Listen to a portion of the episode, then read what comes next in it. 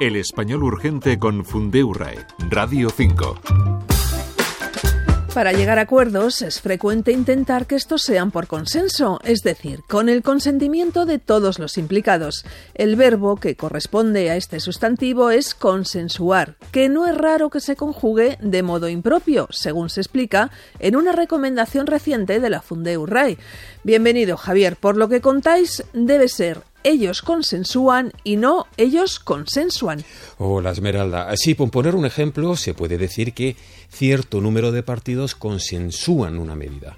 Es decir, se pronuncia con la U tónica y se escribe con tilde en los mismos casos que el verbo actuar, que sirve aquí como modelo. ¿Y cuál podría ser la regla que nos ayude aquí, si es que existe? Muchas veces dices que no hay, pero a lo mejor en este caso sí. Pues mira por dónde aquí sí la hay.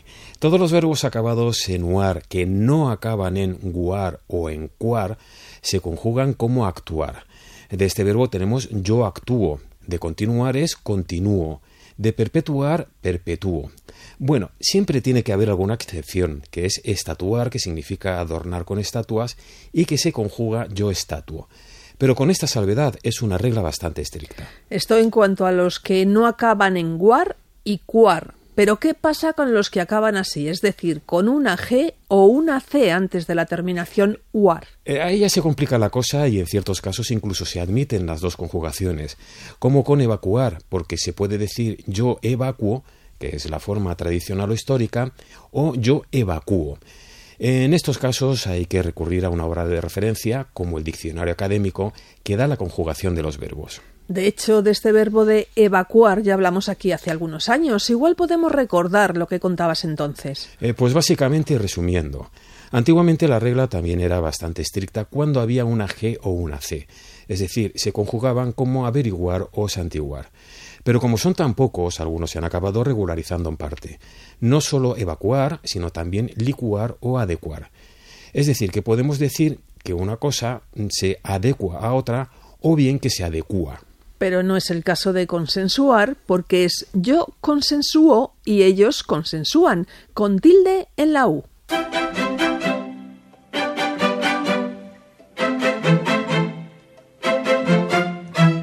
En el apartado de consultas nos vamos a Twitter con una duda de gramática y más en concreto de leísmo que tantos quebraderos de cabeza da. Tenemos una frase como a los jóvenes se les prepara en una materia. ¿Está bien así o debería ser se los prepara?